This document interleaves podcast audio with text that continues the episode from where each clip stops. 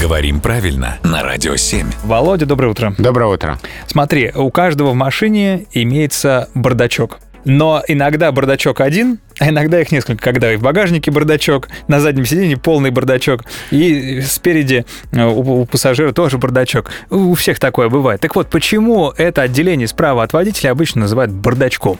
А, ну, по-моему, очень хорошее слово, очень яркое и образное. Предполагаю, что так э, это отделение было названо в живой речи, ну, потому что там действительно часто беспорядок. Да. А, Еще когда машина едет, на кочках подпрыгивает, э, на российских особенно дорогах, то там все тем более перемешивается. И получается бардачок. Мне интересно, м, не может ли это слово задеть чувства тех, кто содержит свой автомобиль в идеальном порядке и называет это отделение порядочек? Э, Я не автомобилист.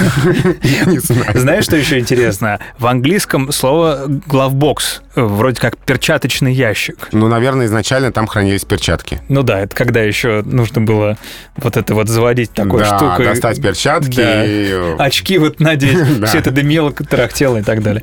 Но, м, видишь, бардачок так бардачок. Спасибо большое.